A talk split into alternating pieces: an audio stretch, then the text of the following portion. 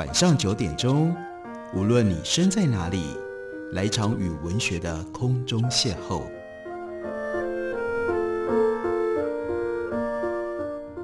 杨照谈书，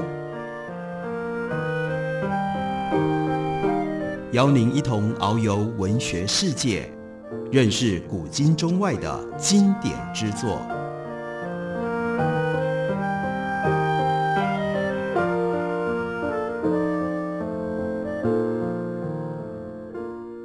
各位听众朋友，大家好，欢迎收听杨照谈书。本节目于台北广播电台 FM 九三点一，每个星期一到星期五晚上九点为大家播出。我是杨照。在今天的节目当中，要为大家介绍的，这是 Roch Macfarlane 他所写的《Underland》，中文翻译成为《大地之下》，大家出版公司刚刚出版的一本新书。Macfarlane 是当代最受瞩目的自然写作者，不过他所写的这本《大地之下》，因为是要把眼光从路上、山上，这是他过去曾经所写过的故道，以及星象群山所处理的主题内容。这个时候逆转了方向，要往下去看，藏在地表底下有一些什么样特别的现象、特别的地方。于是，在这本书里面出现了一章和他过去这么样鲜明的自然书写、自然写作者的身份。很不一样的内容，因为他要为我们介绍描述藏在地底下的一个人为的城市。关于这个城市，是从一份地图开始讲起。他说，如果把这些地图全部都接在一起，面积呢，大概有三平方公尺这么大。这份地图不止很大，而且很特别。取得这个地图呢，有条件的，不可以给别人看。马法伦说：“我也算是见识过一些奇异的地图，但这张真的很不一样。这张平面图上精心描绘了城市在地面以上的部分，不过用的是浅银灰色的墨水。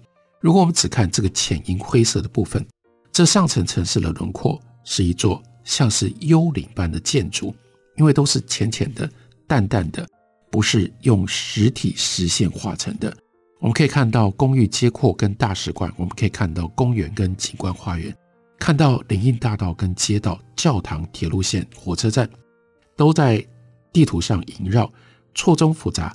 更重要的是有影无形，那个地面上的所有的这些现象，反而像是阴影一般的存在。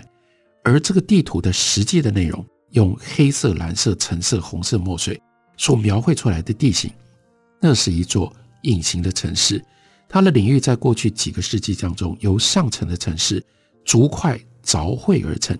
这个隐形的城市遵循跟地面城市不同的规划的法则，隧道街往往纠缠扭动或者自成死路，其中有一些像鞭子一般的回卷，交叉路口可能有三四条隧道街向外延伸，有一些细长的公路几乎由西南向东北贯穿了地图。有一些街道的网格，或者是不同的隧道条幅交汇的枢纽之破碎，简直匪夷所思。有一些隧道的内部有洞穴，轮廓并不规则，并且附有几十间相连的穴室。这座隐形城市的深度跨越好几层，各层之间用楼梯跟树坑相连，交接处在地图上用圆形标示。另外有橘色的环，那是代表附有踏梯的树坑。那蓝色的环代表富有斜坡的树坑，深蓝色的虚线圈则代表楼梯。比较深的分层和系统用颜色比较重的墨水来绘制。马法伦看着这份地图，让他形容：我放松视线，让一层浮游于他层之上，我于是能够感知这个地下层次的不同层次了。图上的地名跨越了许多文化的范畴，从古典到超现实。到军事工业不等，例如说有叫做立方室，有叫做幽闭通道，有叫做精神病精品店，有叫做死者十字路、外星人诊所、魅影会所、Medusa、釉料、蒙苏里迷宫、百慕达、小叶庇护所、熊修院、山下地堡、矿物学之阁、矿业学院、牡蛎室、枯谷、长谷所楼梯、Z 室等等。这个地图越形容，越让我们觉得鬼魅，也让我们越来越好奇。在地图上还用手写的潦草字体标出了这个路径的可利用性，有一些是低，有一些相当低，有一些极低，有一些进退不得，有一些淹水，有一些不可使用，有一些无法通过。其中还有一些更有趣的是带有细节，说这是潮湿而且不稳定的地区，不时淹水。这里是美丽的回廊，有拱顶和城廊。其他图说标示上层城市跟隐形城市之间的通道，那称之为叫做向天穴，或者是地层跟地层之间的连接处，标示着通往危险下层的地面小洞。另外，地图上散落墨水所绘的小小的窟窿。跟交叉的人骨，还有附有简洁的警告标识，这里塌陷，这是无盖的井坑，非常的危险，穴顶坍塌等等。在每页地图的空白处，有一个蓝色的罗盘，附有一道指向北方的橘色的箭头。每一页也都会附上区域的名称，用的是辨识不出来的优雅衬线的字体。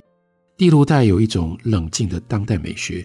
把难以测绘的空间简洁地压缩成图，不知道这是不知道这个制图者是谁，但马克巴伦让我们看到的这个地图，看听到，但马克法伦让我们看着他的描述，都跟他一样，对于这个不知名的制图者感觉到充分的钦佩。这个地图到底画的是什么呢？画的是一座藏在巴黎底下的隐形城市。然后借由这样的一个特殊的机会，马法伦就带着我们借由他的笔进入到巴黎底下的这座隐形城市。他描述，他形容，我们恰到隐形城市的这一天，云层聚集在入口北面的低地，平坦的田野，教堂的四方尖塔，成排的白杨树，铺设红砖的农场，低地平原。他说，我所看到的地面最后一眼，阳光。太阳是在雨云下方向西灼烧，有一部分被一个功能不明的巨型的土锥所遮蔽。东边的云既低而且平，雨丝飘向远方的村落。落日还在土垒之后，然后接着呢，黄昏时分就推开标示着禁止进入的门，一定是一个禁止进入的门才能够通向隐形的城市，钻过铁丝围栏当中的孔洞。爬下边坡，抵达了铁道，然后沿着轨道嘎吱嘎吱地往前走，来到了一条隧道的砖砌的拱门。这个坡面杂乱长满着金合欢树，还有野生的铁线莲。公寓楼房高出路边两侧边坡，看来高耸入云。进入到铁路的隧道，就始终走在铁轨中间，让金属上的微光为我们指出方向，就像烟雾弥漫的机舱房里。可以借由地板灯来辨识走道。有声音从前方传来，一个年轻的女子从暗处现身，一头金发，脸上呢瓷器般精美，穿着白色的洋装，沿着轨道走过来。这个年轻的女子目不转睛，毅然决然，所以就带着他们跨到轨道的左右两侧。所以大家就跨到轨道的左右两侧，让这个年轻女子继续往前走。他足不停步的从我们中间穿过，身影如鬼魅。在他前方的远处，我只能望见我们来的时候隧道拱门的朦胧的微光，两侧镶着明亮的绿边。用这种方式进入到，用这种方式进入到隐形城市，用这种方式进入到隐形城市。在进一步描述隐形城市之前，马法伦提到了我们之前。在节目当中，也曾经为大家介绍过的巴特·班亚明，班亚明，班亚明的一生跟巴黎有这么密切的关系，所以当要进入到巴黎底下的隐形城市的时候，我们就想到了班亚明这个人。在一九二七年和一九四零年，就是一九四零年那一年，班亚明他设法从法国要逃往安全的西班牙，结果却在庇里牛斯山边境的村落里。在旅馆房间里自杀了。一九二七到一九四零年十几年的时间当中，他编纂了有史以来最惊人的城市文本。那个德文的名字呢，叫做 Passagenwerk，英文称之叫 Arcade Project，也就是公廊计划。那是对于巴黎地形、历史跟人文的冥想。未完成的断简残篇，在班雅明过世的时候，已经累积超过千页。它的形式或许可以跟星座或者是星系来相比。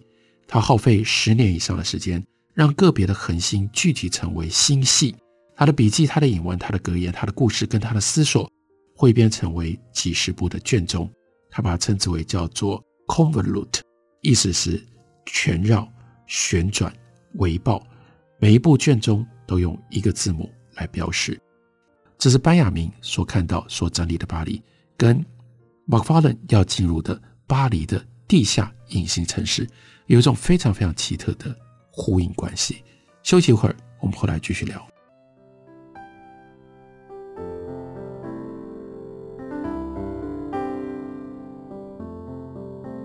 听见台北的声音，拥有颗热情的心，有爱与梦想的电台，台北广播 FM 九三点一。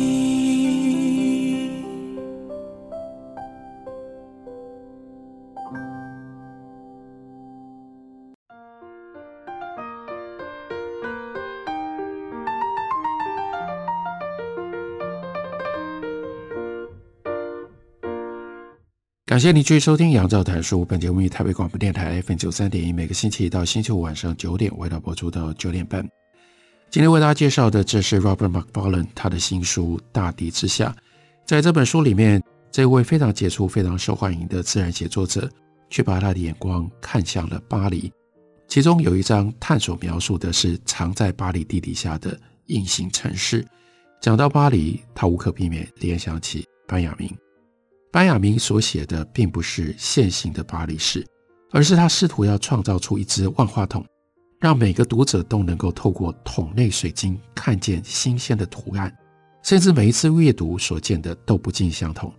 他没有完成的这一部书叫做《拱廊计划》，离于完成还有很大的距离，甚至不太能够称为一本书、一部书，也许是半部书，但是却对于理解历史是一种巨大。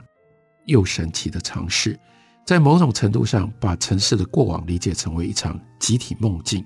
城市的结构兼有物质性的存在和形而上的氛围。在这整部拱廊计划当中，巴黎昔日的场景重新显现，荣耀无名者的记忆远比荣耀知名者还要更加的艰巨。这是班亚明在他历史哲学论文初稿当中所写的。历史的建构就是要奉献给无名者的记忆。班雅明的巴黎有一个早期实验，是以底层历史为人所知，纪念的就是这些无名的众生。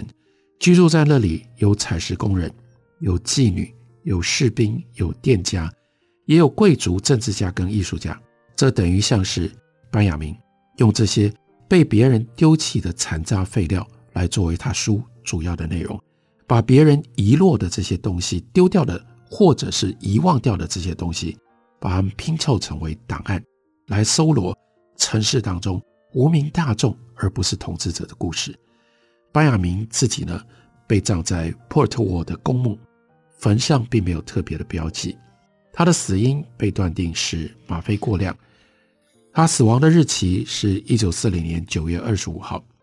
他在自杀的前一天从法国翻山越岭而来，上坡的时候每十分钟就得要停步。让他紧张的心脏可以稍事休息。他靠着登山伙伴的协助，才能够登上最后的一道山脊。在那里，一行人不只是可以俯瞰西班牙，甚至可以看得到地中海。地中海对他们来说，像是远方蓝色的海上城楼一样。不过隔一天，班亚明就被告知，不许继续穿越进入到西班牙，而且会被交给法国当地的官员。他知道。这意味着他只能够任凭纳粹当局摆布。身为犹太人，应该也就是会被送进到集中营，这是必死无疑的命运。于是，在那天的晚上，他服药自杀，用的就是当时曾经设想过，为了这样的一个万一而特别从马赛带来的吗啡片。普尔特沃这个地方用一座简单有力的纪念碑来悼念班雅明。那纪念碑本身就是一系列的通道，第一条通道降入到地底下，长长的生锈的钢筋隧道，从城市墓园入口的广场斜插到海滨的基岩。访客走下黑黝黝的隧道口，仿佛进入到了地底下冥府。然而，楼梯尽头带过去的并不是黑暗，而是光亮。隧道用一片玻璃封住，无法继续前行，但是却由此可以看到一条波光闪烁的海水通道。水流在这里形成了漩涡，螺旋随着每一道浪潮不断的翻新。班雅明自杀身后没有写完的作品。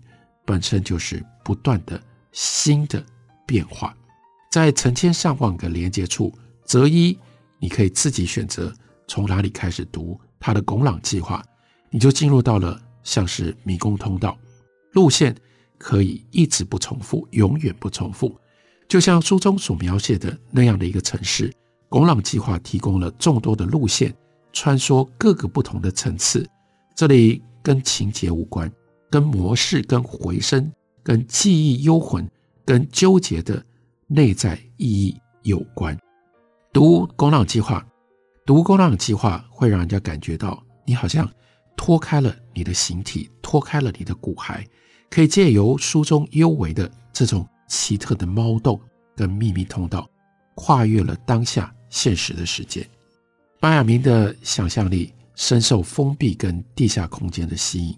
那富有顶棚的拱廊本身所形成的这样一个错综复杂的洞窟，还有巴黎下方有那种 catacomb 那样一种教堂底下的墓窟，还有井坑跟密室，这些层落的空间一起构成了班雅明他所称的地下城市，是地面城市的一个孪生的影子，也是人意识心智的一种梦境。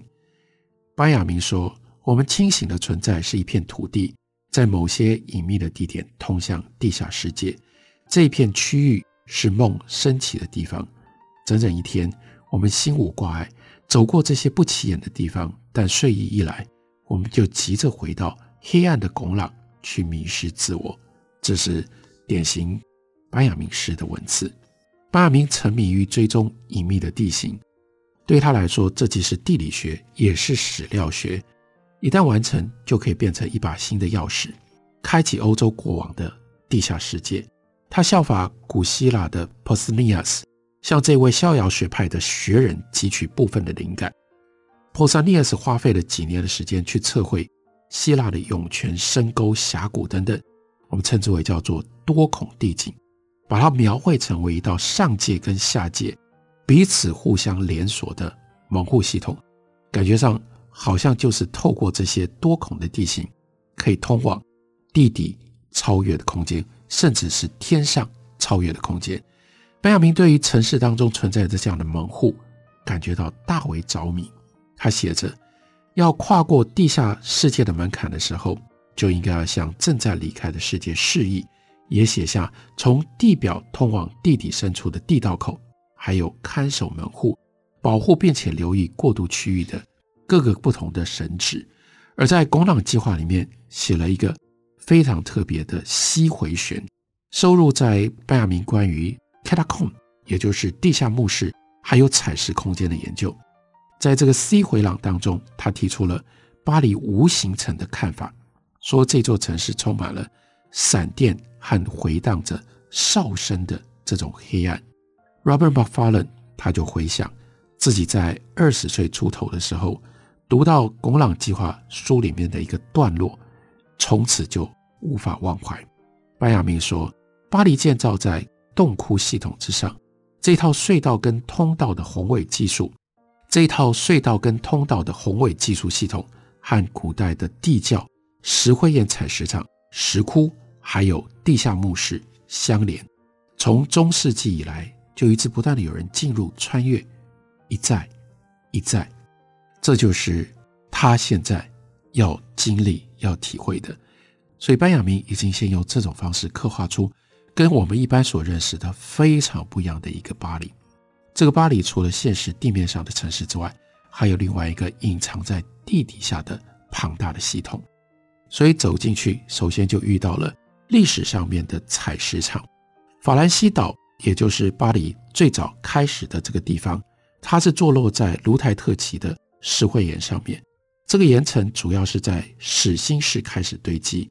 那个时期，这个地区在约五百万年当中都是平静的海湾跟海水的潟湖，有大量海洋生物繁衍在其中。死后沉淀在海床上，变成了泥灰，最终被压缩成为岩石。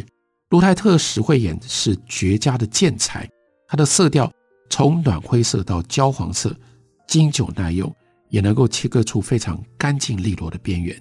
所有的城市都是地景的添加物，需要从别的地方扣除。你加了一栋建筑，也就意味着这些建筑的材料必须从别的地方被挖过来。被运过来，巴黎大部分是就是从自己的地下世界所打造的，这又是另外一个非常神奇的现象。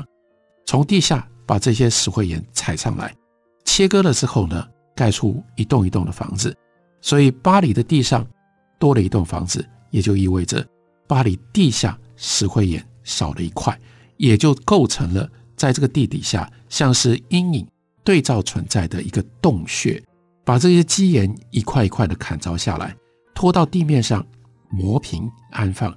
地下采石工作在十二世纪末热烈的展开，而且不只是巴黎当地，全法兰西对于巴黎石灰岩的需求与日俱增。巴黎圣母院跟罗浮宫都有部分就是以卢台特石灰岩所建成的。塞纳河上的驳船把石灰岩运入河网，形成了主要的区域。变成了当时主要这个地区的出口货物，非常神奇的这样的一个辩证的关系。地面上的建筑物，地底下的洞穴，地面上的城市和地底下的洞穴，所以大地之下真的存在这样一个反面的、负面的、隐形的另外一个巴黎。这样的文字逗引了我们高度的好奇，也让我们自己都想要走进到这个隐形城市去认识。藏在地底下的另外一个巴黎，这本书就是 Robert Macfarlane 的《大地之下》，大家出版公司刚刚出版的新书，介绍给大家，推荐给大家。感谢你的收听，下个礼拜一同一时间我们再会。